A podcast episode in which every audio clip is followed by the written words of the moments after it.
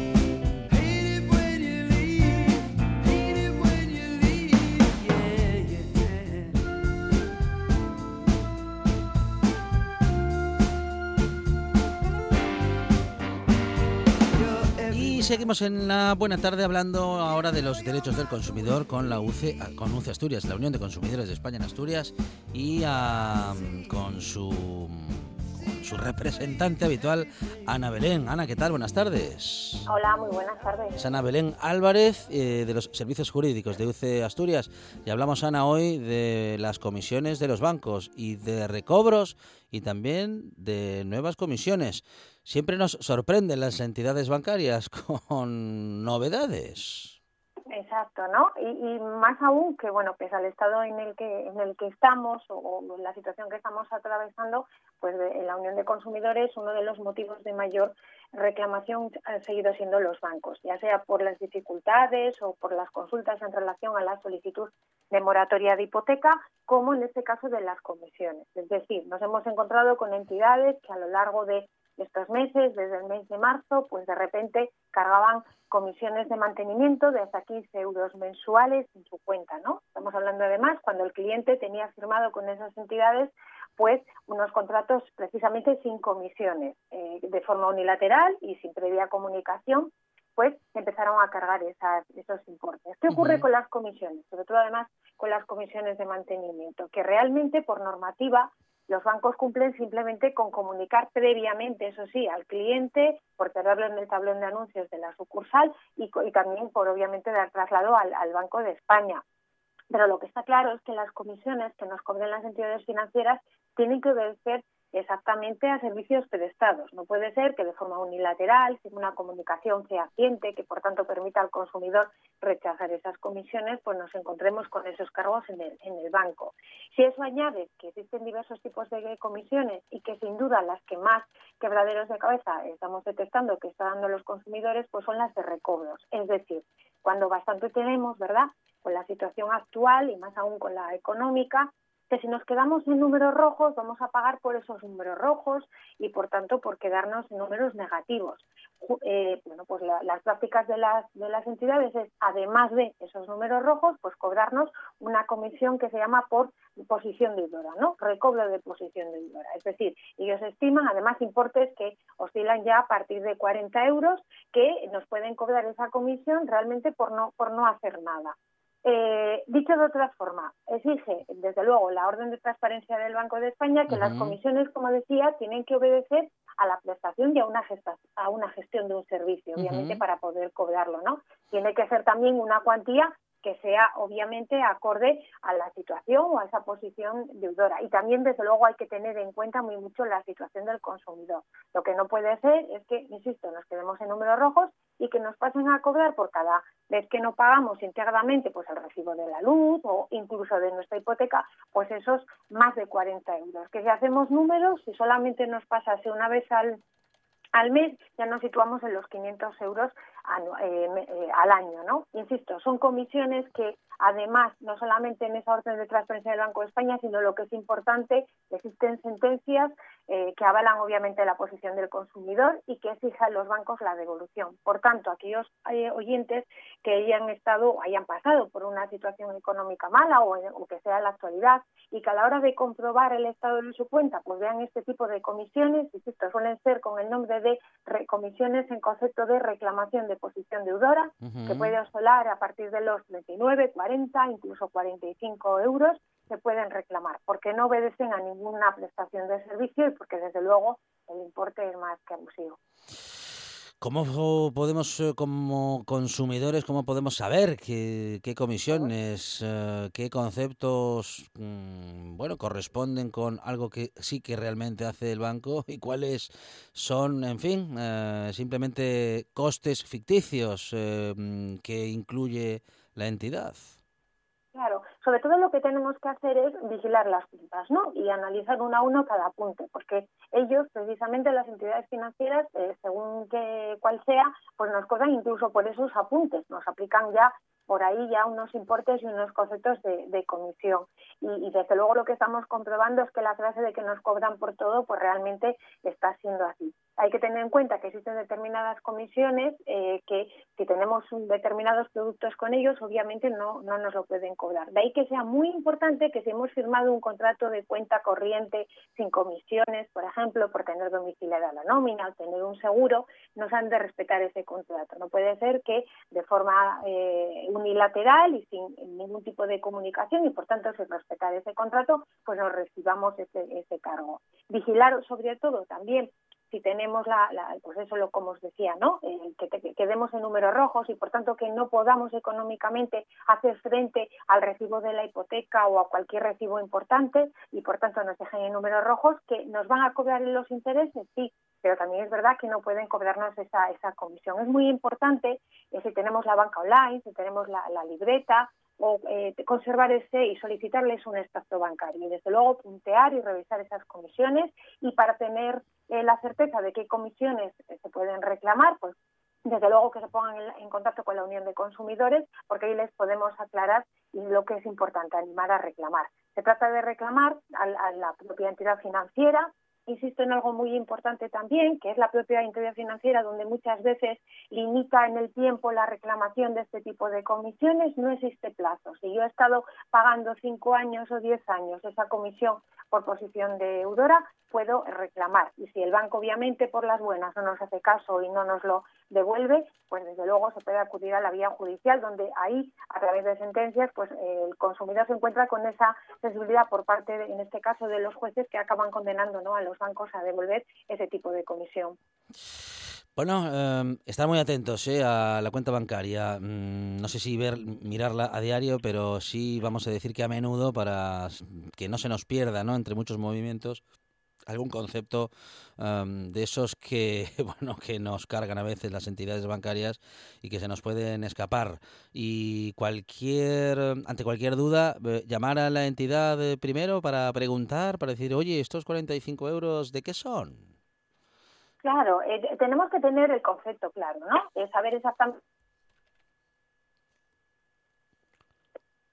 verificar y desde luego en el momento que nos acuerdo pues hay que hacer una reclamación. Eh, inicialmente siempre lo hacemos a la propia sucursal, si vamos presencialmente, sino a través del, del servicio de atención al cliente de, de, esa entidad. Pero insisto que merece muy mucho la pena puntear, revisar y con aquello que no estemos de acuerdo siempre, obviamente, reclamar. Es Ana Belén Álvarez de la Unión de Consumidores de España en Asturias, eh, donde los derechos del consumidor eh, están garantizados, al menos sí y siempre la defensa de los mismos. Ana Belén, gracias, un abrazo. Un saludo. Hasta luego. Ahora en RPA puedes rebobinar cuando quieras. Rebobinar cuando quieras. Accede a www.rtpa.es y disfruta del servicio a la carta de RPA. Toda nuestra programación donde quieras y cuando quieras. Buenos días Asturias, comenzamos jornada de martes. RPA, la radio autonómica. La radio autonómica.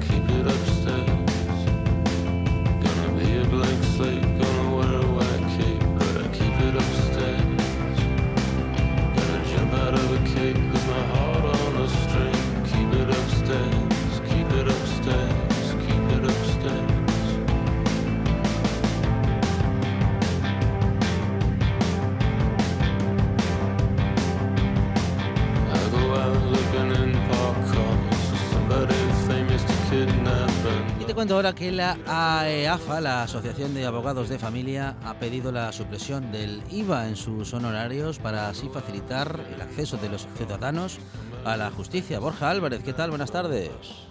Hola, muy buenas tardes, ¿qué tal? Muy bien, es eh, nuestro abogado de guardia la buena tarde al que podemos encontrar en la calle Covadonga, número 5 de Oviedo y también en eh, Borja abogados.es. Uh, ¿Es así, Borja? ¿Es en la página web? Sí, lo dije bien, ¿no? Borjaabogados.es, sí, señor. Um, claro, um, se han grabado tantas actividades, Borja, que, bueno, hace algún tiempo, no todas estaban grabadas, pero a día de hoy prácticamente todas lo están y lo que ah. la asociación reclama justamente es mm, bueno el poder facilitar el acceso de la, a la justicia por parte de todos los ciudadanos facilitarla al menos lo más posible Claro, la asociación a la que he de decir que, que pertenezco, que, soy miembro de esa asociación de abogados de familia. es una asociación de abogados de toda España especialistas en, derecho de familia y en la cual, bueno, pues velamos un poco por profundizar el conocimiento de la materia y además gestionar todas este tipo de cuestiones que un poco nos afectan, ¿no?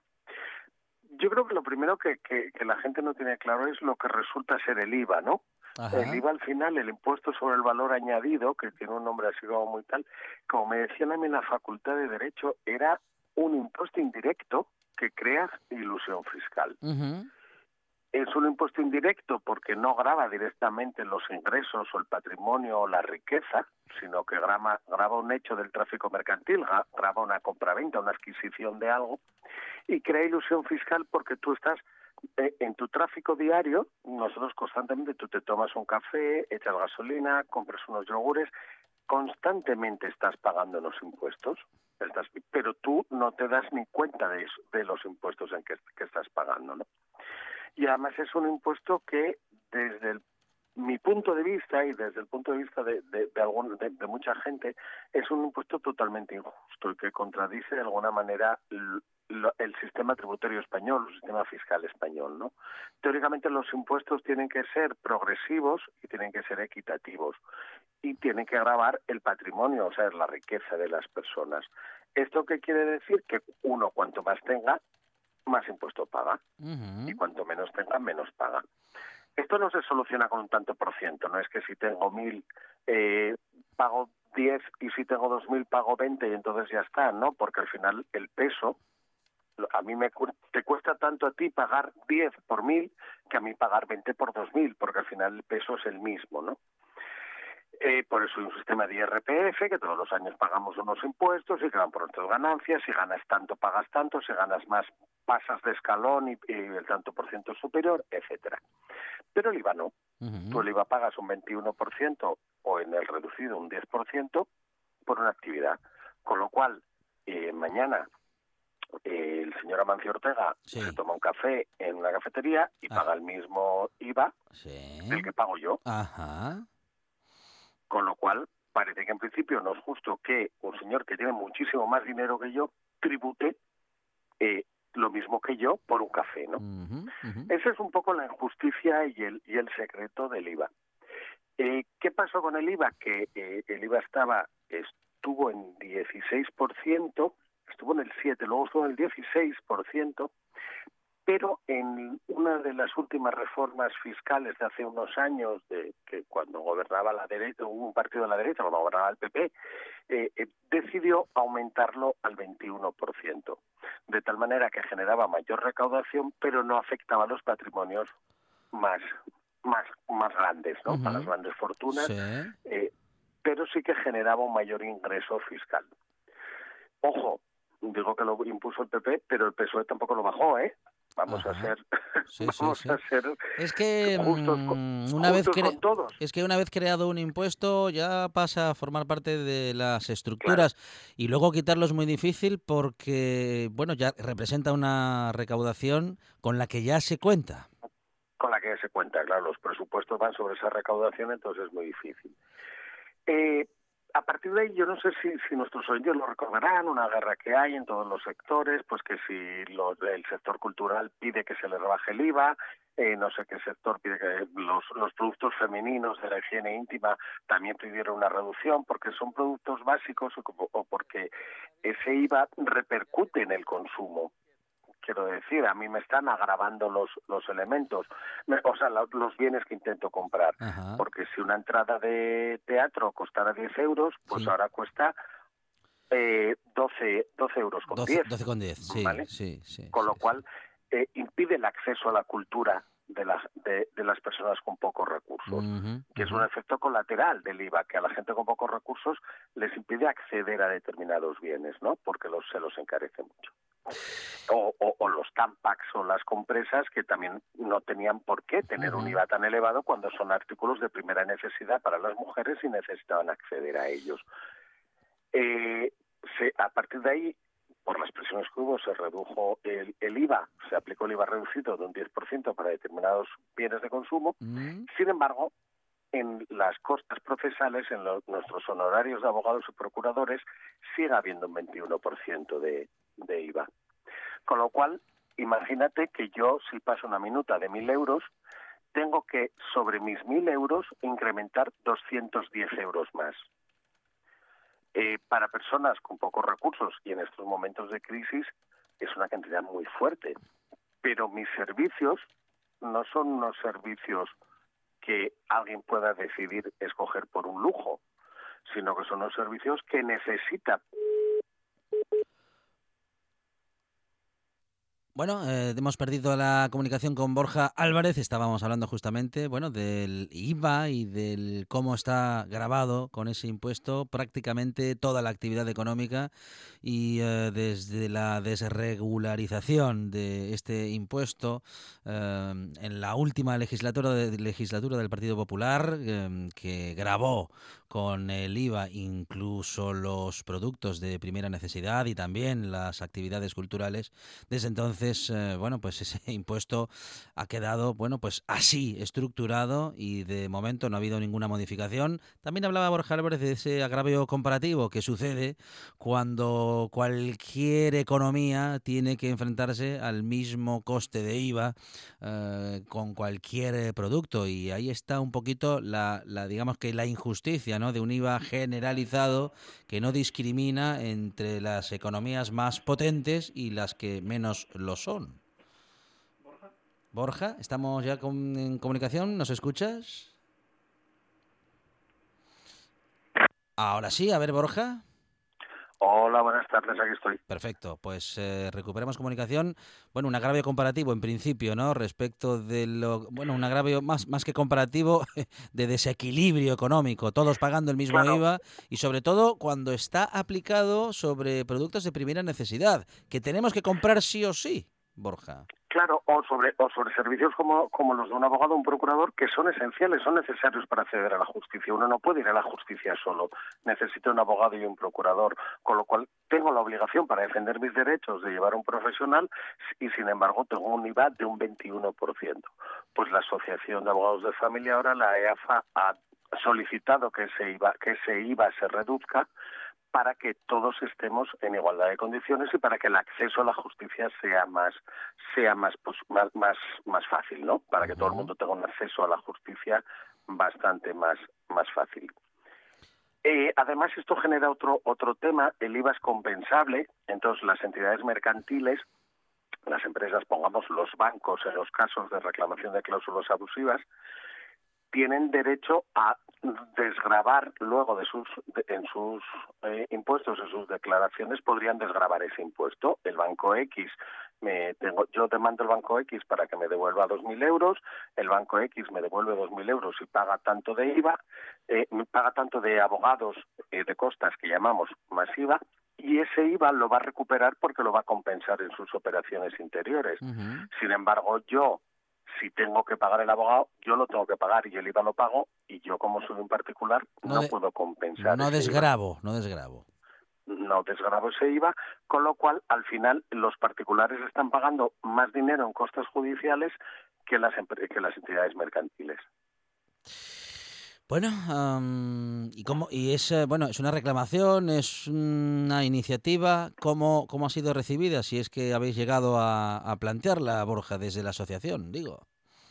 La asociación lo que hizo fue encargar un, estudio a una, una de las miembros de, las personas que pertenecen a, a, la asociación, de una compañera, y esa compañera hizo un informe poniendo de manifiesto todo esto, ¿no? Cómo, cómo afecta el, el IVA al acceso a la justicia y cómo genera eh, cómo genera diferencias entre las mercantiles y los particulares.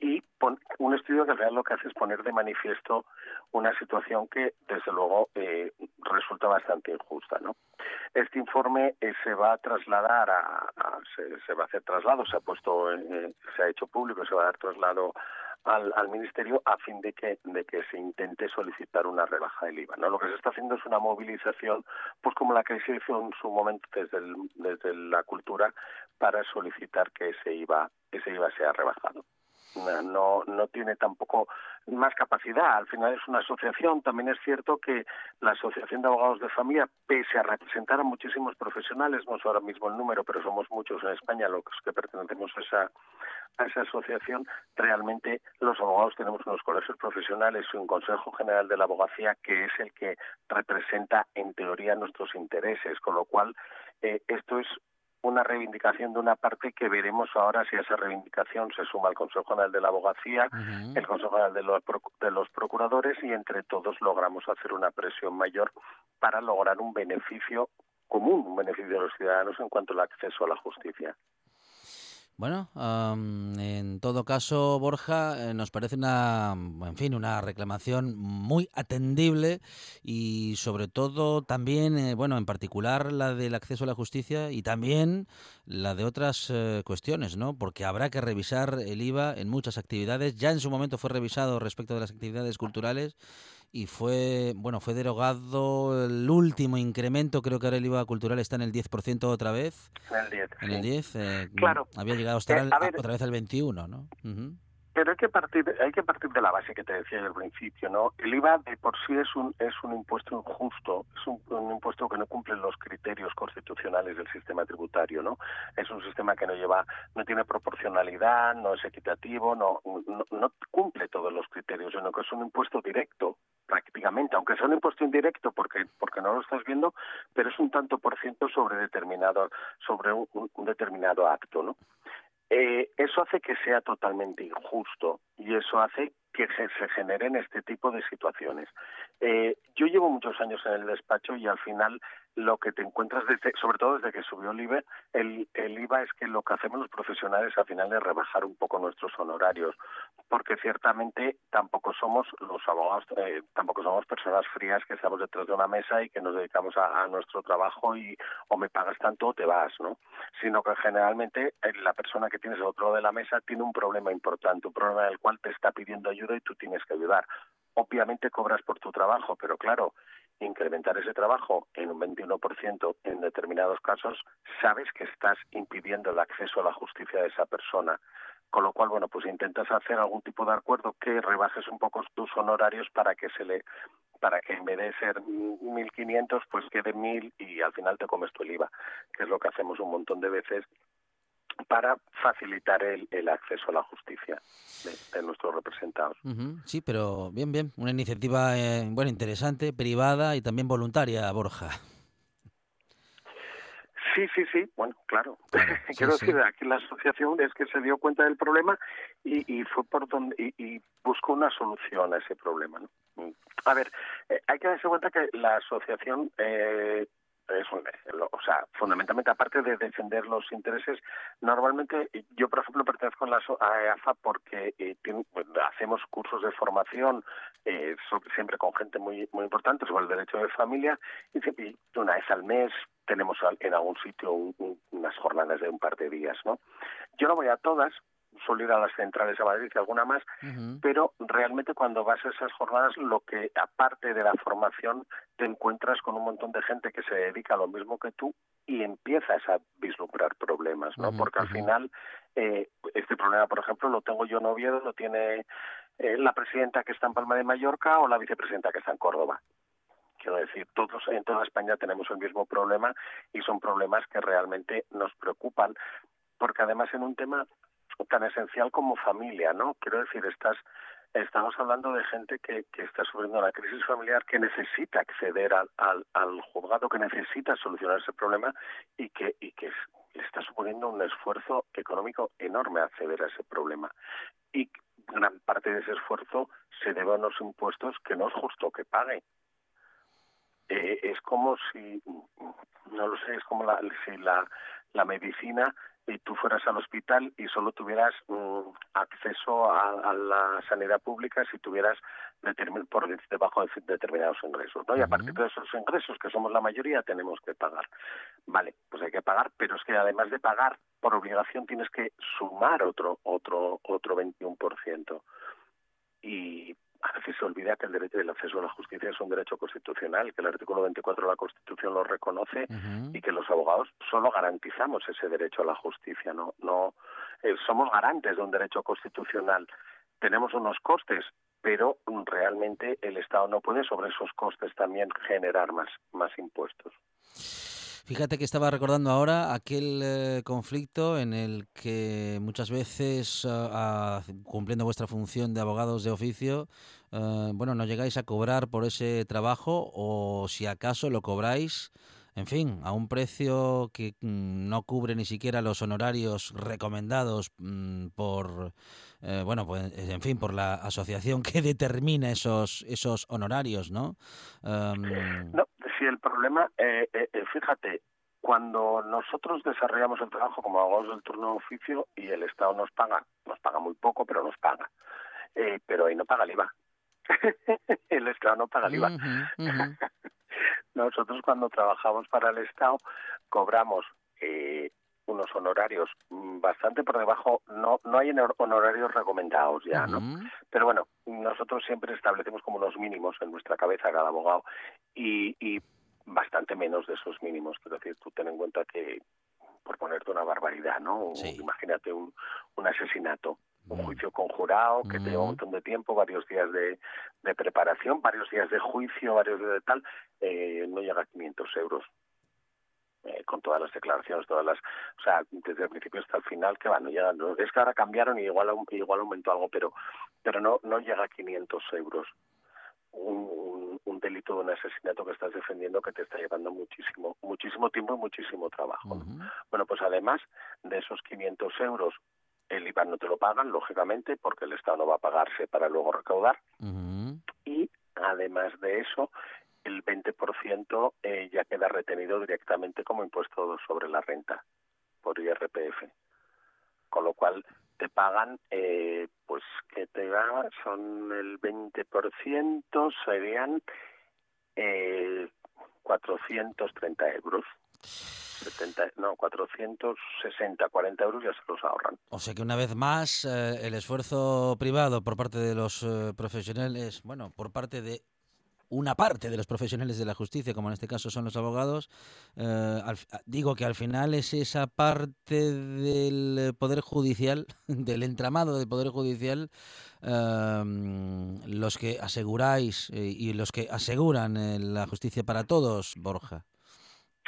Hombre, el abogado, sea de oficio, sea de pago, al final es el que está, es el operador jurídico que está constantemente al lado del cliente con lo cual al final somos los que eh, los que aseguramos ese derecho, los que aseguramos el derecho al, del acceso a la justicia, porque eh, si nosotros no hay acceso a la justicia, si nosotros uno pasa por la justicia, puede ser juzgado, puede tener un juicio, pero no tiene acceso a la justicia, porque no va a saber, no, no, no sabe lo que está pasando, no puede plantear su defensa, no puede plantear adecuadamente sus, sus posiciones, no tiene un real acceso a la justicia si no está un abogado acompañándolo.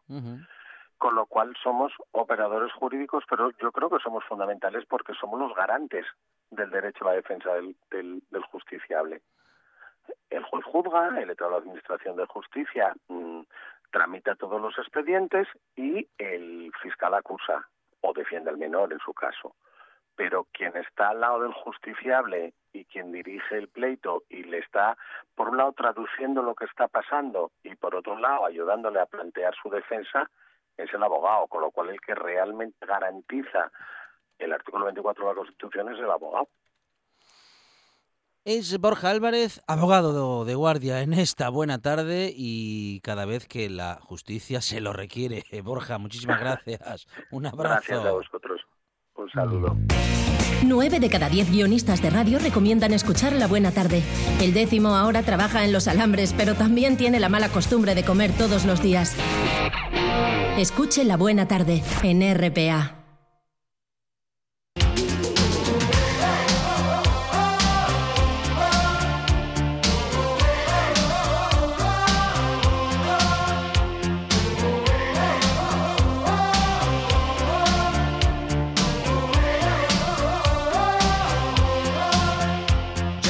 De las redes sociales a cargo de Monchi Álvarez en la buena tarde. Vamos a ver, tuiteras y tuiteros que en el mundo son. estamos comunicados. Fase, fase No, pero estábamos comunicados con la rueda de prensa, hemos conectado con el con Moncloa, no. Buenas tardes a todos. Ah, no, es, Monchi Álvarez. Que le tengo querencia a, Fernando Simón. bueno, va a hacer todas las redes sociales así. No, no, no. Usuario arroba querer dejar las drogas chupando un sapo mientras lo sujeta Nacho Vidal. A ver, no se puede decir que sea un plan sin fisuras. Por favor, 2020, hay, 2020, contrólate. Hay, de todo, hay de todo. En esa noticia hay de todo. Vamos a, vamos a seguir mejor. Muy empanado. La verdad es que a quién se le ocurre. Viene, viene fuertecito este año. Madre mía. Muy empanado. Nachua Ninri en los 100 montaditos dice que se llama Carmen. Lógico. A ver quién dice ese nombre. Nachua Ninri. Mm. Prin. Mi madre tiene el récord del mundo de darle al botón de la luz del descansillo de su planta. Cuando se ponía a charlar con la vecina de enfrente, 1547 veces. Y porque teníamos que, que cenar, que si no, ahí sigue. Le doy y le doy. Y, se va la luz y le doy. Ay, señor, que nos comen los mongers. Mamá, ¿a ti qué fue lo que te enamoró de papá? Su hermano, ¿qué? ¿Eh? ¿Cómo? la sinceridad Ay, es malísima. Es que no. estaba desprevenida, no hmm. sabía lo que decía. El mula. Pablo Motos se ha reído del aspecto físico de otra persona. Ajá. Ya está, ese es el chiste. Claro, ahí está. ¡Ay, qué contradicciones! ¡Ay, las redes sociales! ¡Ay, el Facebook! Dominado,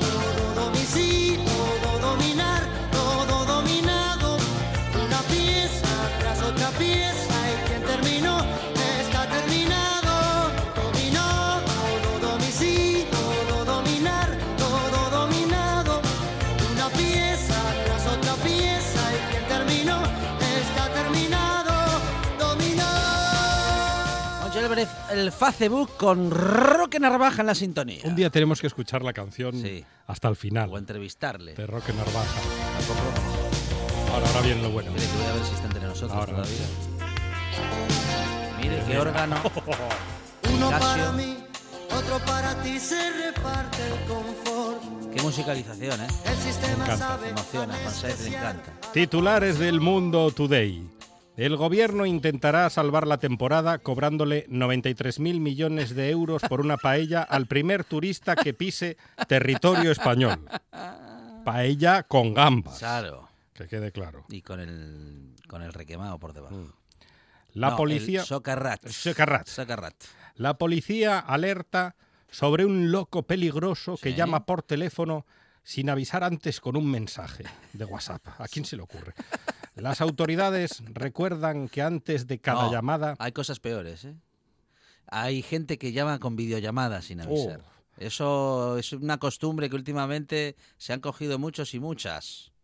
Es obligatorio Sí. mandar un WhatsApp, dice la policía, ¿Sí? diciendo, oye, ¿puedes hablar? Ahí está. Te llamo ahora. Claro. Y si no se lleva a cabo esta- este procedimiento, No. las penas de cárcel Claro. Pueden oscilar entre los 3 y 5 años. Es denunciable, pero lo, del video- lo de la videollamada sobre todo. ¿eh? Mm. No esperéis que coja una videollamada que no está avisada. No, a lo mejor Nunca estás- lo haré. Estás en el butacón de las reflexiones, no Imagínese, puedes coger la el- videollamada. que hay, hay poca luz Mm. y poca cobertura. Y es un peligro, se le puede caer al váter el teléfono. Hay noticia. Se lo digo por experiencia. Hay noticia, titulares. El 77% de los cuñados afirma que la, la, la vacuna ya está, Sí. pero no interesa sacarla todavía. Ah, dice. Ya está la vacuna, Claro, no pero no la sacan por alguna razón extraña Que solamente ellos los, conocen. los cuñados lo Sí. saben. Ellos saben todo lo que usted no sabe, ellos Todo. lo saben. Pierde las huellas dactilares por lavarse las manos 500 veces al día. Bueno, en algún caso no sería mala idea, ¿eh? Así cuando lo fichan no lo pueden identificar. Pide el café ardiendo Sí. para estar más tiempo en la terraza de un bar y es apedreado. ¡Lapidación! Dice, por favor, el café que esté, que esté como recién sacado de la colada de Arcelor. Ahora mismo se puede hacer la combinación peligrosísima de estar sentado en una terraza el tiempo que le dé la gana con la prensa el tiempo que le dé la gana. Con la prensa de ahí del, del sitio. Tendría que haber alguien Sí, cronometrando. claro, sí. Bueno. Tremendo. ¿eh? Y el Twitter de vez en cuando ya sabe que se cuela ¿Sí? en el Facebook. Claro. A veces pasan estas cosas. Sí. Expediente Nito. Nada por aquí, nada por allá. Eres el peor comentarista de waterpolo que he visto en mi vida. Es que uno lo va entendiendo de a poco. Arezno. Sí. Ahora que Nissan se marcha, es el momento de que Amancio Ortega se traiga sus fábricas a España, le quede mucho al país. Claro. Y en la mudanza pueden ayudarle Rafa Nadal, Feliciano López y el Batallón de Toreros. También. Muy bien. Próximamente en TPA, y el Batallón de Toreros. Bueno, y el De madrugada dan y el esa chico peli. este que se burló del aspecto de otro, que también Y Pablo Motos. Es del club, Pablo Motos. el, el Roshu. Kikolo, me desperté a las 7 de la mañana sin tener que madrugar. Lo próximo, ¿qué será? ¿Quitar la ropa tendida antes de que hayan pasado dos semanas? y tenemos eh, más redes sociales, Álvarez, ¿no? ¿Se han terminado? De momento, de, de momento se han terminado. Bueno. Pero ya sabes que se puede retomar en cualquier instante. En cualquier instante, en cualquier momento vamos a conectar, eh, bueno, en cualquier instante no, ya mismo, con Fernando Simón y la rueda de prensa, servicios informativos de RPA. que se puso en marcha el pasado 27 de abril y que está permitiendo elaborar un mapa de la incidencia del coronavirus en España. Es una rueda de prensa telemática en la que participan la directora del Instituto de Salud Carlos III, Raquel Lloti, la directora del Centro Nacional de Epidemiología, Marina Pollán, y también junto a ellas el director del Centro de Coordinación de Alertas y Emergencias Sanitarias, Fernando Simón, que también detallará, como hace cada día, los datos sanitarios de la jornada. Muy buenas tardes a todos. Si les parece, comenzamos con la actualización de los datos del doctor Simón y ya continuamos inmediatamente después con la presentación de los datos de la segunda oleada del estudio de seroprevalencia. Adelante, doctor Simón. Muy bien, muy buenas tardes a todos. Hoy los datos eh, seré breve porque la parte importante e interesante de hoy son los resultados del estudio de prevalencia. En todo caso, si hay preguntas, eh, las contestaremos cuando, cuando las haya. Eh, con fecha de ayer se diagnosticaron 195 nuevos casos de, coronavirus, eh, pero con fecha de inicio de síntomas en los últimos siete días fueron 230 casos.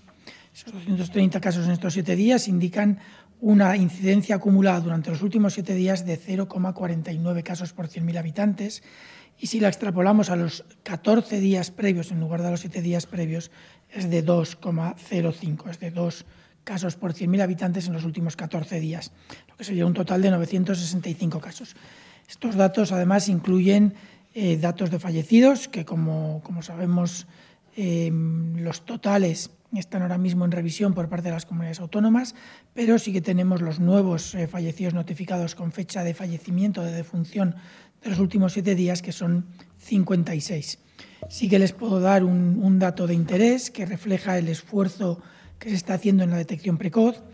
En los últimos, en los últimos 15 días en España se están eh, diagnosticando, perdón, se están identificando y haciendo análisis aproximadamente a entre 10 y 11.000 eh, eh, personas o pacientes sospechosos de coronavirus cada día, a los cuales se les hace las PCRs y se está haciendo un, un excelente trabajo de detección precoz de casos que permite una respuesta mucho más oportuna cuando se detectan pequeños brotes. Yo creo que eso es lo más interesante de los datos eh, del día a día.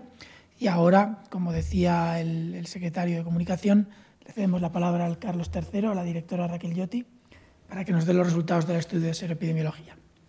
Muchas gracias, Fernando. Muy buenas tardes a todos. Como ustedes saben, el Estudio Nacional de Seroepidemiología, el NCOVID, Está liderado científicamente por el Instituto de Salud Carlos III, con una participación muy destacada del Centro Nacional de Epidemiología, con su directora al frente, la doctora Marina Pollán, pero también con la participación de científicos del Centro Nacional de Microbiología, del Centro Nacional, eh, también de la Escuela Nacional de Sanidad y de otros centros eh, del Instituto. Está coordinado de forma conjunta con el Ministerio de Sanidad, pero realmente lo que quiero destacar esta tarde es que es fruto del trabajo colaborativo de todo el Sistema Nacional de Salud y muy especialmente del servicio, de los servicios de atención primaria de las comunidades autónomas. Ya tuve ocasión en la presentación de la primera ronda de hacer un agradecimiento muy especial a los profesionales sanitarios que están trabajando en este estudio y en esta ocasión lo que quiero es detenerme también en un agradecimiento a los ciudadanos que están participando de forma generosa y altruista, dedicando su tiempo, dedicando, aportándonos su información y también donando sus muestras. Creo que es una generosidad que demuestra el carácter altruista que caracteriza a nuestra ciudadanía. Una generosidad que además se ha extendido dentro de los núcleos, de núcleos familiares completos, incluyendo incluso a los más pequeños. Eh, realmente es este espíritu altruista el que justifica la participación que hemos tenido nuevamente en la segunda ola del estudio de seroprevalencia. En esta segunda ronda, eh, que se han incluido participantes del 18 de mayo al 1 de junio, se han reclutado 63.564 participantes en el conjunto del país, en la muestra nacional, y además 3.355 participantes adicionales en un subestudio específico insular. La tasa de participación entre, todos los, eh, entre todas las personas que han podido ser contactadas alcanza el 76%, que es incluso superior a la tasa de participación de la primera ronda, que ya era realmente alta, fue, si recuerdan ustedes, de un 74.9%. Esta mejora en la tasa de participación eh, refleja, por un lado, la alta adherencia al estudio. Hasta el 95% de todos los participantes que, habían, eh, que se habían incluido en la primera ronda han continuado participando y aportando su información y sus muestras, eh, pero además se han podido incorporar 5.847 participantes más que en la primera ronda no habían tenido oportunidad de participar.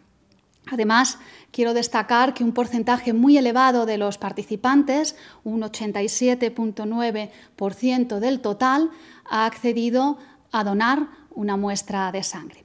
Como saben, este estudio consiste en la realización de un cuestionario, cuestionario con, con, preguntas que están diseñadas con una base epidemiológica sólida, pero además se realizan dos estudios, dos estudios serológicos, un test rápido y en todos aquellos participantes que nos dan su consentimiento se dona una muestra de sangre para realizar un análisis de laboratorio.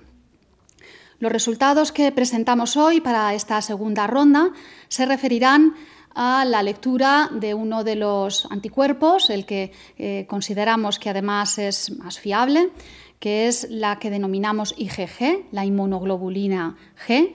Es la misma metodología que utilizamos para trasladar los resultados preliminares de la primera ronda. En aquel momento, cuando presentamos los resultados preliminares de la primera ronda, disponíamos nada más que de un 30% de los análisis de laboratorio para, aquella primera ronda. En este momento ya hemos podido analizar eh, la práctica totalidad de, las muestras correspondientes a la primera ronda y eh, lo que se confirma eh, realmente fueron los mismos datos de acuerdo entre técnicas que ya dimos en aquel eh, momento, un acuerdo, un acuerdo muy alto que alcanza el 97.4%. Por tanto, esto nos permite también mostrar estos datos que, aun siendo preliminares y referidos exclusivamente a los datos de IgG obtenidos por el test rápido, al contar con estos datos eh, tan altos de acuerdo entre técnicas, creemos que son lo suficientemente eh, rigurosos como para podernos dar una información útil. La prevalencia eh, estimada, después de, analizar los datos en, en, el conjunto del país para anticuerpos IgG frente al coronavirus, es en este momento de un 5.2% con un intervalo de confianza del 4.9% al 5.5%. Estos son los datos globales. Eh, lo que voy a hacer en este momento es pasarle la palabra a la directora del Centro Nacional de Epidemiología para que nos detalle de forma pormenorizada la distribución geográfica y, distintos factores eh, que hemos analizado en relación a estos datos. Por favor, eh, Marina. Bueno, muchas gracias. Buenas tardes. Eh, presentamos los datos de la misma manera que hicimos hace unas semanas con la primera ronda.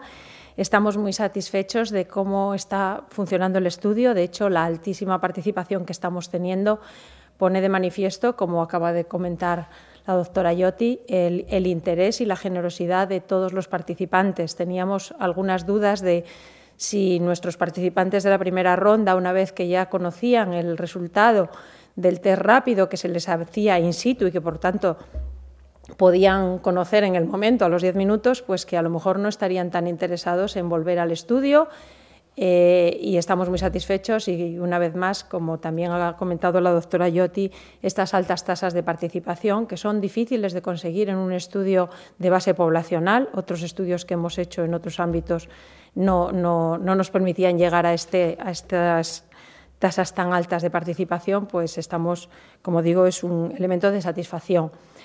Eh, como vemos, la cifra de prevalencia de anticuerpos IgG frente a SARS-CoV-2 no ha variado sustancialmente, ha aumentado un poquito, pero es un aumento que no llega a ser estadísticamente significativo. Es algo que, realmente esperábamos, pero es muy interesante precisamente constatarlo y valorar la estabilidad de esas cifras que estábamos dando, porque hasta donde sabemos no hay un estudio de base poblacional que esté proporcionando en el tiempo eh, y eh, basando, bueno, en este momento solo podemos dar datos de una de las técnicas, pero eh, mostrar cómo se distribuye, cómo es la prevalencia y la distribución geográfica a lo largo del tiempo. Eh, el mapa que vamos a ver a continuación muestra pues, la gran variabilidad que ya, de la que ya habíamos hablado en la primera ronda y se manifiesta que aquellas comunidades y aquellas provincias que están en el centro de la península y que ya habíamos señalado en el entorno de Madrid, pues siguen teniendo eh, cifras de prevalencia, como era esperable, más altas que el resto y están superando muchas de ellas el, el 10%. Eh, ha habido incrementos en muchas de las provincias, no en todas, y una cosa que hemos podido eh, analizar en esta segunda oleada, y aunque es, es bastante preliminar porque los datos los hemos tenido ayer y por lo tanto todavía tenemos mucho que, que analizar y que investigar eh, de la información recogida, hemos podido analizar en los participantes de la primera ronda que habían sido negativos qué porcentaje se convertían en positivos, es decir, cuántos que no tenían anticuerpos en la ronda 1, tres semanas después, aparecen siendo positivos para IgG. Y este dato es, en este momento ha sido globalmente de un 0,8% y bueno, hay una cierta variabilidad geográfica. Eh, en algunas provincias se sitúa un poquito más allá del, 1%. Eh, con lo cual, pues este es un dato también que estamos eh, ahora mismo en, capacidad de proporcionar que es bastante interesante porque es el análisis de las mismas personas longitudinal a lo largo del tiempo. Hemos comprobado que en las personas que no han referido síntomas, eh, ni ahora ni en la oleada anterior, para aquellos que han tenido la participación en ambas oleadas, es decir, aquellos que consideramos totalmente asintomáticos, el porcentaje de personas que tienen anticuerpos IgG frente a SARS-CoV-2 es de un 2,8%. Y con este porcentaje hemos podido estimar eh, qué proporción de personas infectadas, considerando eh, personas infectadas aquellas que en este momento están eh, teniendo anticuerpos, qué porcentaje de personas infectadas eh, no presentan síntomas. Extrapolando los datos de nuestro estudio, que es absolutamente poblacional, volvemos a confirmar algo que ya vimos en la primera ronda, y es que más o menos un tercio de las personas que tienen una infección por SARS-CoV-2 no tienen síntomas y, por tanto, pues no acudirían a, ser diagnosticados al servicio de salud. Eh, también hemos comprobado que las personas que manifiestan síntomas compatibles con COVID-19 eh, en las últimas dos semanas han disminuido en la ronda 2 respecto a la ronda 1. En la ronda 1 había variabilidad provincial, pero teníamos más o menos eh, porcentajes de personas que referían síntomas posibles, que serían compatibles con un diagnóstico de COVID-19, esto no es un diagnóstico, es la posibilidad de que la enfermedad pudiese estar ahí, eran en torno al 5% y en este momento la mayor parte de las provincias presentan una proporción de personas que refieren este tipo de síntomas eh, inferior al 1%. Aquellas que, tienen un porcentaje más alto, pues están en el en torno del 1, 1,2%. Y estos son seguramente pues, los resultados más interesantes que, hemos obtenido.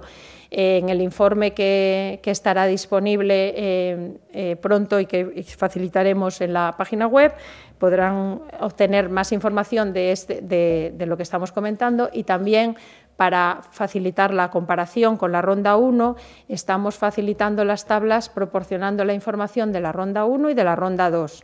Para aquellos que busquen y rastreen los números, se van a dar cuenta rápidamente de que los números de la ronda 1 no son exactamente iguales que aquellos que mostramos en la primera rueda de prensa cuando presentamos los resultados provisionales, y así se llama el informe, de la ronda 1 esto se debe a la consolidación de la información. En el momento en que hicimos aquel análisis, no, todos los datos estaban completos y, por lo tanto, aquellas eh, participantes de los que no teníamos, por ejemplo, la edad o no teníamos el resultado del test, no podíamos eh, analizarlos. Ha, cambiado ligeramente y simplemente lo, dejo aquí eh, puesto sobre la mesa por si hay alguna pregunta posterior en ese sentido. Eh, y finalmente quería terminar con lo que yo creo que debería ser el titular de esta rueda de prensa, y es que en este momento en el que muchas veces tenemos muchas noticias que, no son muy agradables, eh, señalo y leo textualmente lo que decimos en nuestro informe porque creo que es muy relevante, que este estudio es fruto del esfuerzo de muchos profesionales y de la confianza y la generosidad de más de 60.000 participantes que han entendido el interés de proporcionar su tiempo, la información y las muestras para poder conocer la situación de la epidemia de COVID-19 en nuestro país. Muchas gracias.